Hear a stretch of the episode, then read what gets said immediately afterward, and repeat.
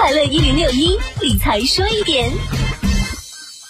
基金分红有两种方式，一种是现金分红，一种呢是红利再投资。现金分红顾名思义就是把钱直接分给投资者，红利再投资则是把分红直接转为基金份额，增加投资。我们在申购基金时候就可以看到这两个选项。那么我们应该如何选择呢？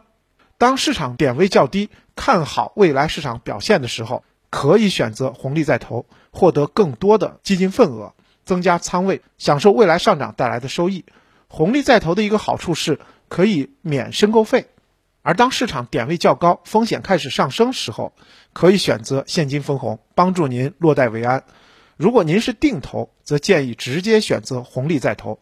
大家都知道，定投是长期投资，进行定投意味着我们已经选好了标的，且看好目标基金的长期发展。红利再投可以帮我们获得更多的基金份额，发挥复利的效果。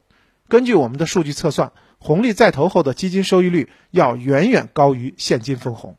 理财说一点，我是程涛。